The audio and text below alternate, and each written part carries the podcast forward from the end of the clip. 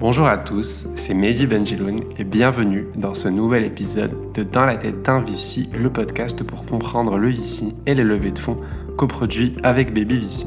Pour rappel, Baby VC est une communauté autour du venture capital et de la tech qui propose un bootcamp VC de 8 semaines avec les meilleurs investisseurs en France et à l'étranger, ainsi qu'une vingtaine de personnes intéressées par le VC et la tech. Nous nous entraînons, apprenons ensemble et formons part de la même communauté. N'hésitez pas à nous suivre directement sur LinkedIn. Vous pouvez aussi vous abonner à notre newsletter Substack qui compte déjà plus de 3000 abonnés. Si vous appréciez ce podcast, vous pouvez en parler autour de vous et surtout, n'hésitez pas à vous y abonner pour ne pas manquer les épisodes suivants. Allez, à tout de suite pour un nouvel épisode de Dans la tête d'un. Bonjour à tous, bienvenue dans ce nouvel épisode de Dans la tête d'un VC. Aujourd'hui, je suis avec Jean de la Roche-Brochard, qui est, bah, comme vous le savez tous, managing partner chez Kima Ventures, mais qui surtout est euh, nouveau partenaire dans un fonds qui s'appelle New Wave, qu'il a cofondé avec Pia Diribern, qui est une X-Trade, X-Axel. Et donc, c'est un fonds d'amorçage pour détacher un peu des tours de, de série A. Et euh, Jean, je vais te laisser euh, la parole. Bon, on va peut-être pas te présenter comme on aurait pu le faire dans d'autres podcasts, mais euh, mais on va on va peut-être continuer la conversation sur New Wave. L'objectif c'est vraiment dans ce podcast de comprendre un peu comment ça s'est fait, pourquoi ça s'est fait, quel était le besoin qui était identifié. Donc je te laisse la parole et c'est un énorme honneur de t'avoir aujourd'hui sur le podcast.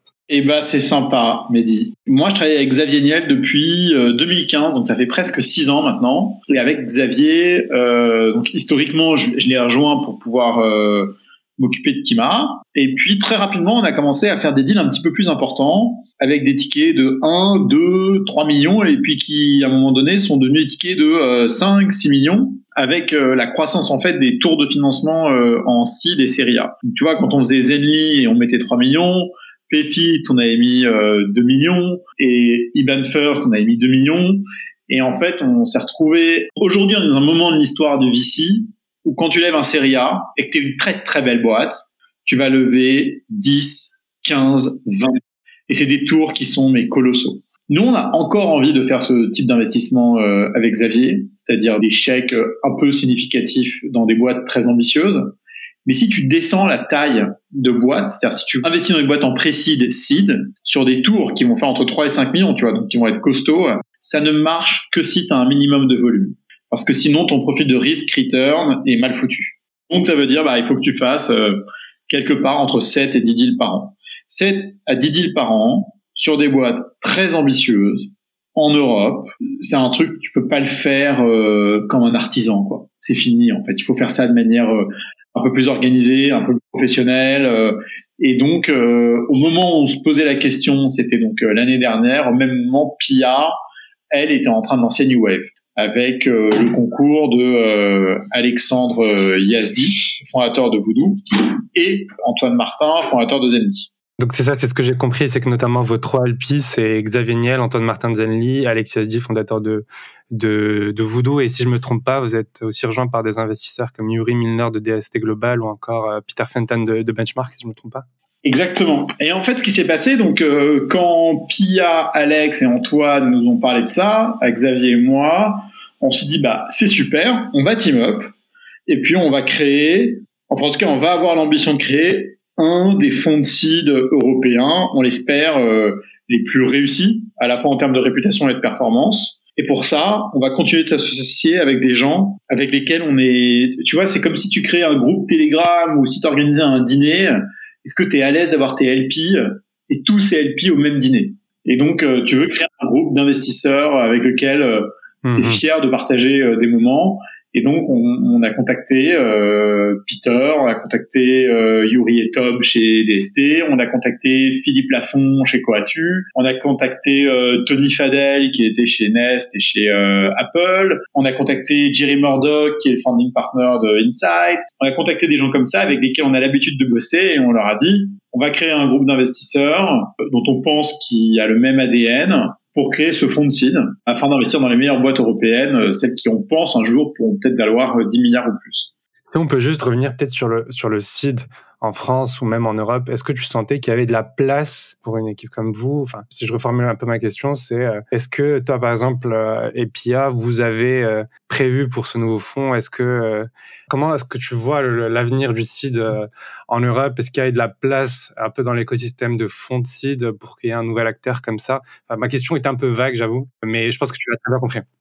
Écoute, il y a une question à laquelle j'ai pas la réponse, c'est est-ce que tout l'influx de capital en ce moment, que ce soit aux États-Unis ou en Europe, profite-t-il pour créer les prochains géants de demain ou contribue-t-il à financer des boîtes qui n'ont pas d'avenir? Et la différence entre l'un et l'autre, c'est euh, soit les 30 glorieuses de la startup jusqu'à 2030 et on est peinard, soit une bulle. Quoi l'avenir nous le dira? Sur l'histoire du seed, euh, Pia et moi, on a toujours été à l'aise avec le seed. C'est un truc qu'on kiffe, c'est un truc dans lequel on est bon, euh, c'est un truc dans lequel euh, moi j'ai beaucoup d'intuition. Euh, je pense Pia aussi. Pia, à la différence de moi, a un parcours, tu vois, elle a fait Ginette, McKinsey, HEC, tu vois, donc elle est beaucoup plus processée et disciplinée que moi. Mais le seed, c'est quelque chose, tu vois, la première fois qu'on a parlé d'un deal en seed, c'était PFIT en 2016. Et à l'époque, Axel voulait pas le faire, mais Pia, elle kiffait, tu vois. Et je me rappelle chez Strike, par exemple, elle avait regardé un dossier qui s'appelle Sorar, qui sont des digital collectibles, euh, donc des cartes de foot, euh, des panini euh, digitalisées.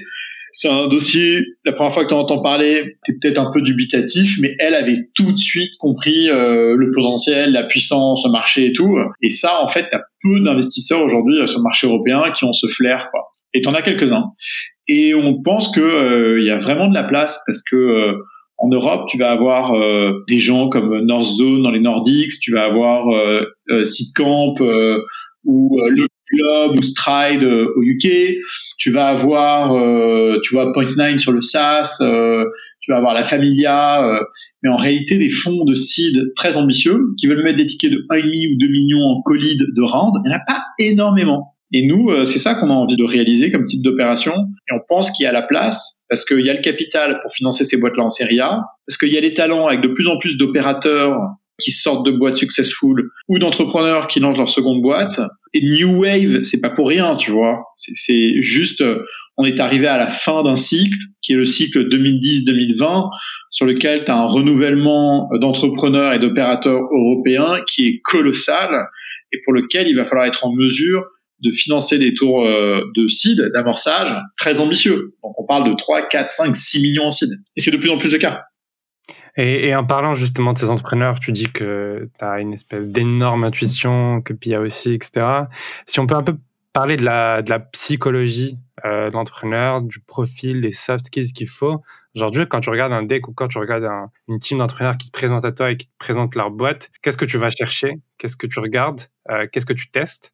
Je ne sais pas si on se concentre beaucoup sur l'input, mais en tout cas, euh, on regarde beaucoup les signaux de la output. Et les signaux de la output, c'est les signaux euh, à la sortie. Donc, euh, tu fais un rendez-vous de 15 minutes, comment tu te sens à la fin?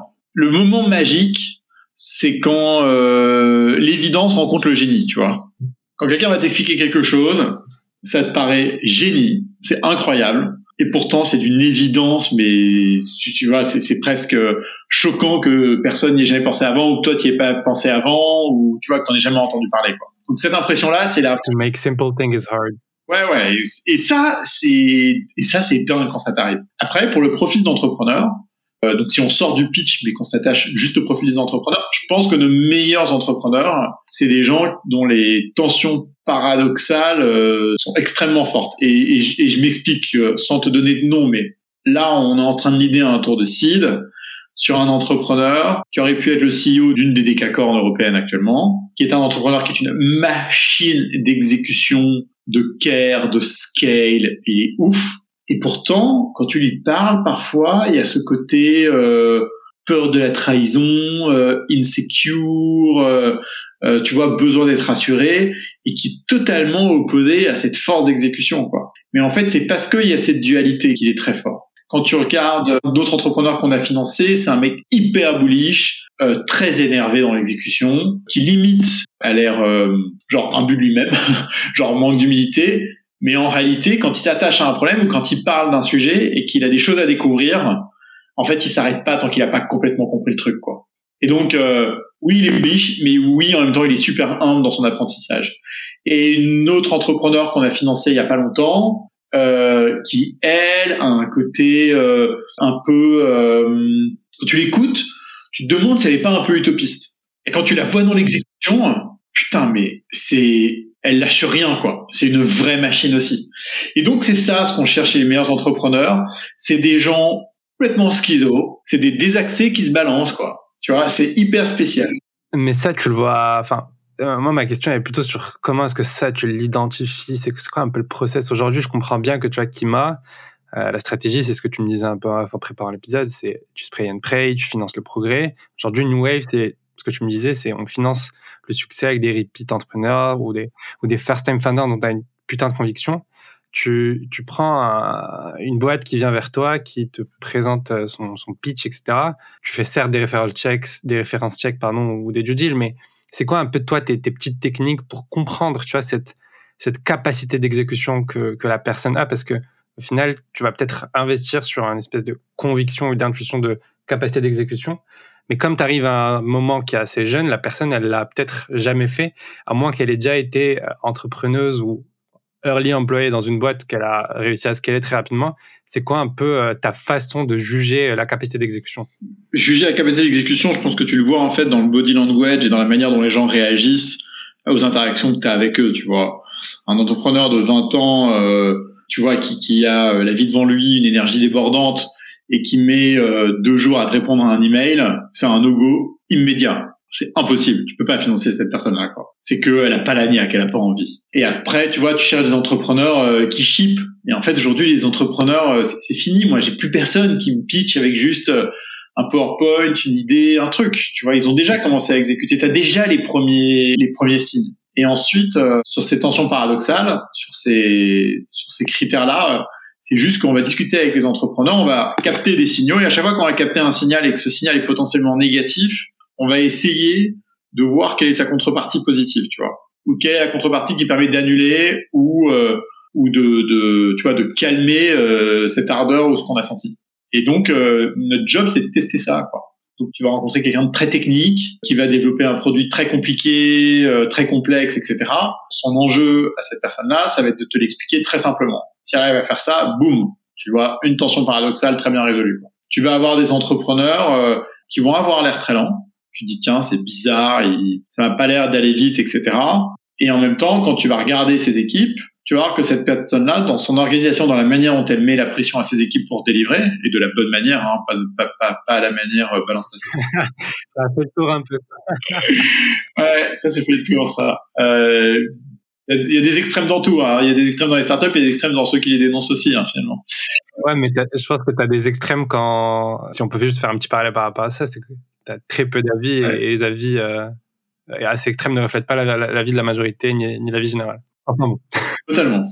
Euh, mais, mais, donc là, si tu veux, tu vas voir que dans l'organisation, en réalité, ça avance très vite, très fort, très bien. Donc c'est quelqu'un qui te paraissait lent comme ça, ou, ou, pas assez assertif. En réalité, tu vas te rendre compte que dans l'organisation, ça fuse. En fait, c'est vraiment cette force euh, que tu cherches à, trouver entre euh, deux paradoxes qui se complètent. Et c'est assez, c'est assez génial, je trouve. Ultra, ultra, ultra intéressant. Il y a un autre sujet euh, qu'on voulait aborder, c'est le sujet euh, de la diversité. On en a un peu parlé en, en préparation de cet épisode.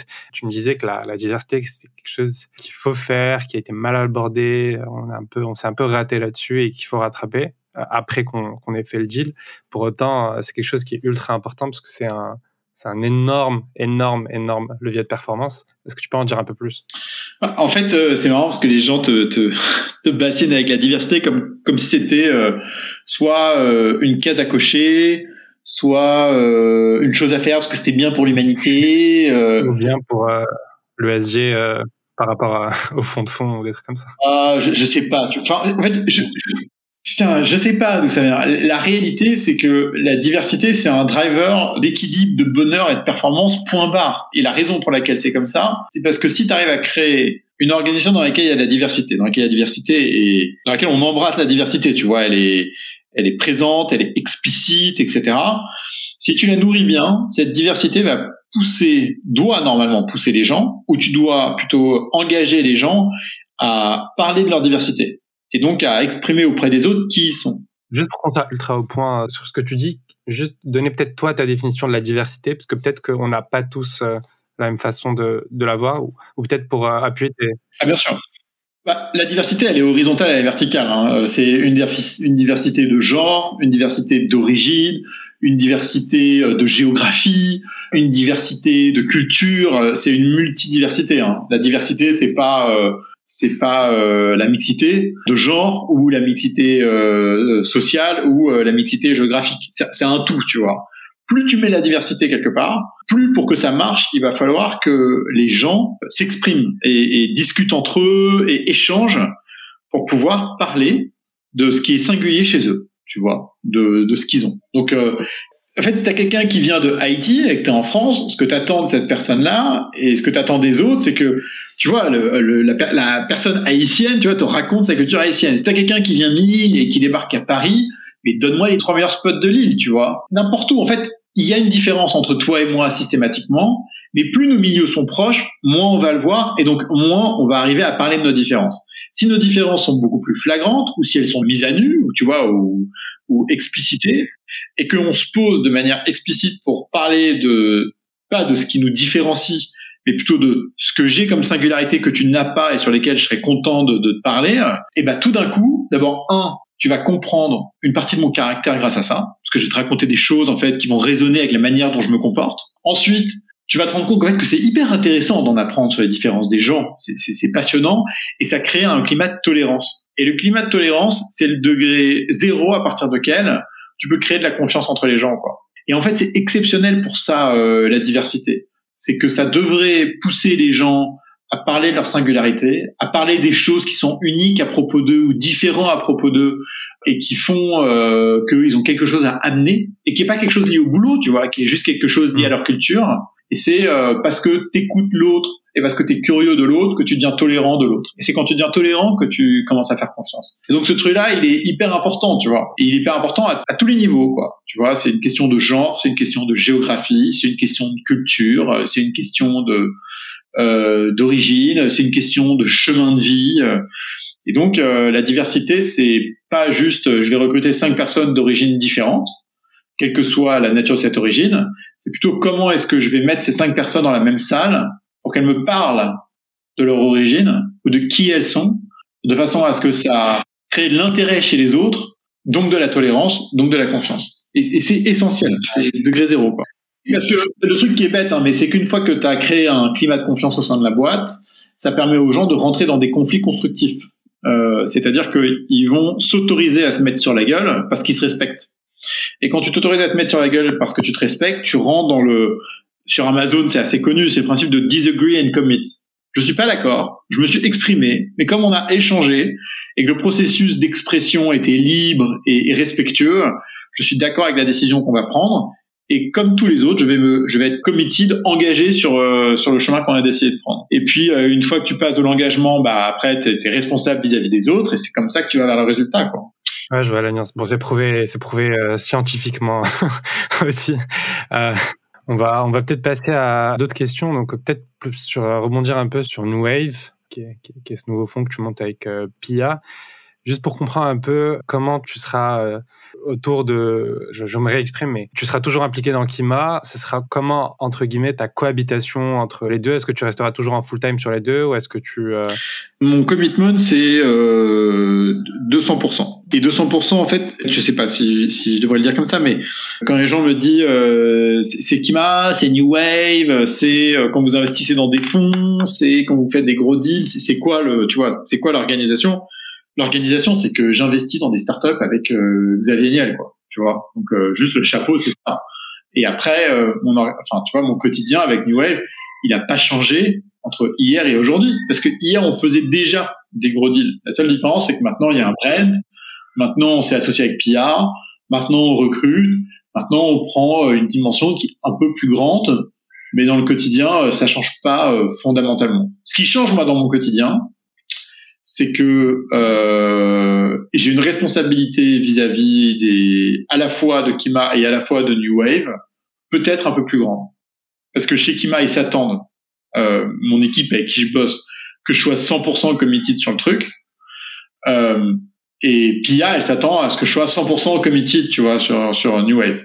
Et donc, euh, j'ai probablement une responsabilité qui était implicite auparavant entre les deals qu'on a financés avec des tickets importants et les deals de seed, et maintenant qui est plus explicite et qui d'ailleurs, je pense, me rend meilleur, tu vois, qui fait que je suis encore plus organisé et euh, que je fais encore plus attention à la manière dont euh, je source, euh, dont j'engage avec les entrepreneurs et dont je travaille. Il y a deux choses ultra intéressantes que tu dis dans ta phrase. Il y a deux choses. La première, c'est l'équipe. J'ai lu un peu ta, ta newsletter. Je sais que vous recrutez en ce moment. Ma question, c'est, c'est quoi l'équipe que tu souhaiterais monter? Quelqu'un qui vous rejoint aujourd'hui, tu vois, il y, a, toi, il y a Pia, bon, c'est, une équipe assez exceptionnelle. C'est quoi le genre de profil que tu recherches? Je dis pas ça pour le recrutement, etc., mais ma vision, c'est vraiment pour comprendre un peu toi, en ayant fait beaucoup de seed, c'est quoi tes attentes? Ou c'est quoi pour toi les différents atouts d'une équipe de seed?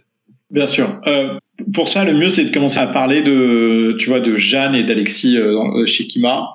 Jeanne et Alexis, deux profils très différents, deux profils qui ont, je pense, euh, avec lesquels tu vois, on partage des valeurs communes, qui sont des valeurs euh, où on est euh, positif par défaut, honnête et direct, mais avec bienveillance, et sur lequel on arrive à échanger sur les boîtes et les entrepreneurs de manière hyper efficace, constructive et tout. Moi, je demande toujours aux gens, c'est quoi ton, c'est quoi ton arme secrète?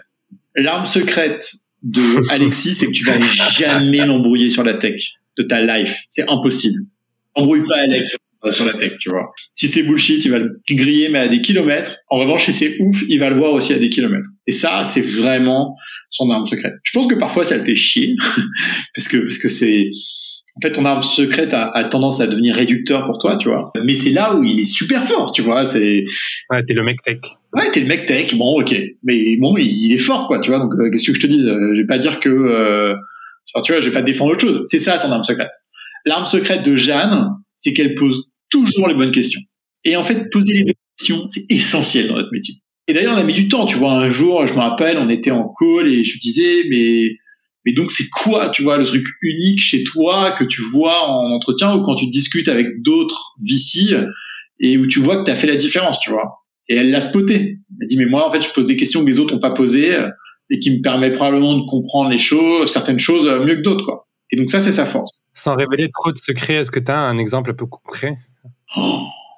Écoute, il n'y a pas d'exemple concret, mais enfin si, j'en ai un, mais c'est juste que là, en ce moment, il y a un marché qui chauffe beaucoup, qui est le marché euh, des courses en ligne ultra rapides. Wheezy, par exemple. Tu vois, les modèles, ouais, Wheezy, euh, GoPuff, euh, Dija, Whoop, voilà c'est un marché où tous les VC ont l'impression d'avoir compris ce qui se passe. Moi, je peux dire qu'en fait, personne n'a rien compris. La seule qui a vraiment compris le truc aujourd'hui, c'est Jeanne. Si un VC veut savoir ce qu'il en est du marché parisien, londonien, européen, euh, et, quelqu'un qui sait poser les bonnes questions pour comprendre comment le marché fonctionnait, faut appeler Jeanne. Jeanne, elle a bien creusé le truc.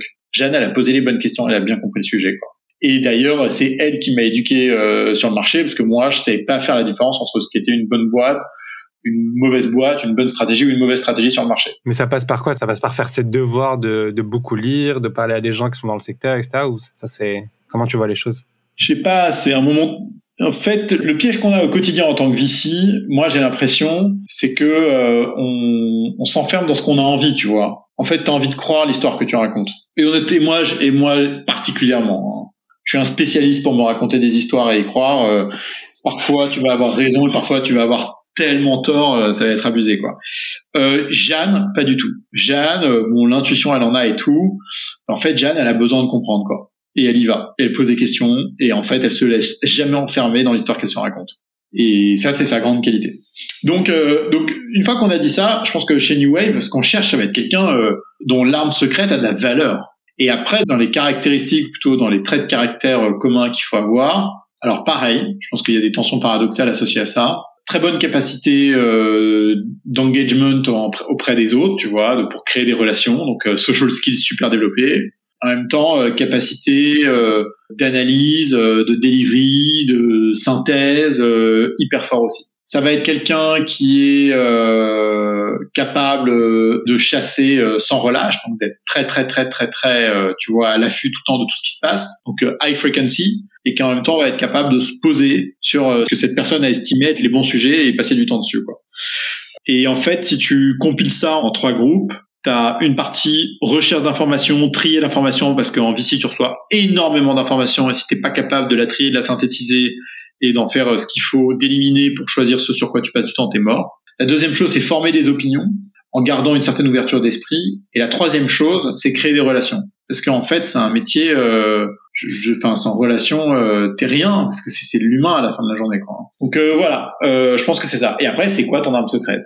L'arme secrète, euh, c'est important. Secret sauce.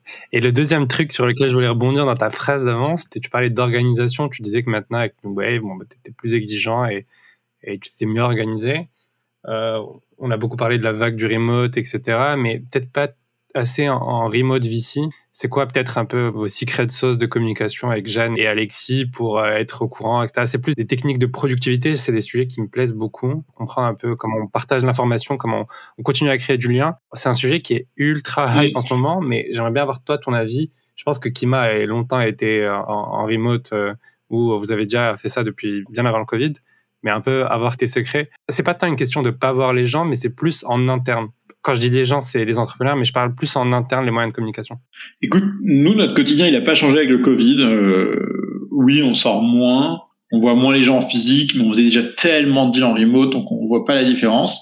Chez Kima, on fonctionne en, si je devais te donner un chapeau, c'est weekly zero. Donc toutes les semaines, il faut qu'on vide notre inbox, notre deal flow, euh, les to-do, euh, les trucs qu'on a à faire, quoi.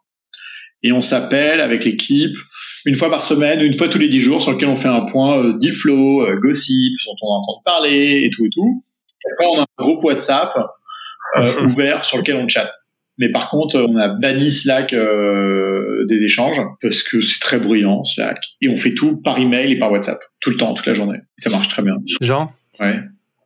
Si j'ai une dernière question à te poser avant de terminer ce podcast, c'est si on pouvait souhaiter une chose à New Wave, euh, ce serait quoi? Et si on pouvait souhaiter une chose à l'écosystème tech européen, ce serait quoi?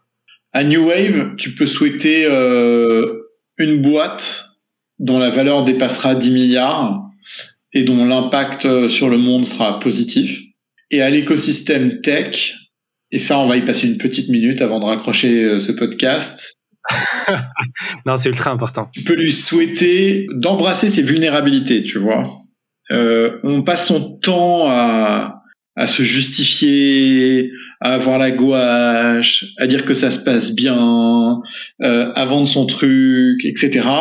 En réalité, autour de nous, il y a énormément de gens qui sont en mesure de recevoir euh, nos vulnérabilités sans nous juger et au contraire en nous écoutant et en faisant preuve de compassion, tout en restant rationnel, etc., etc.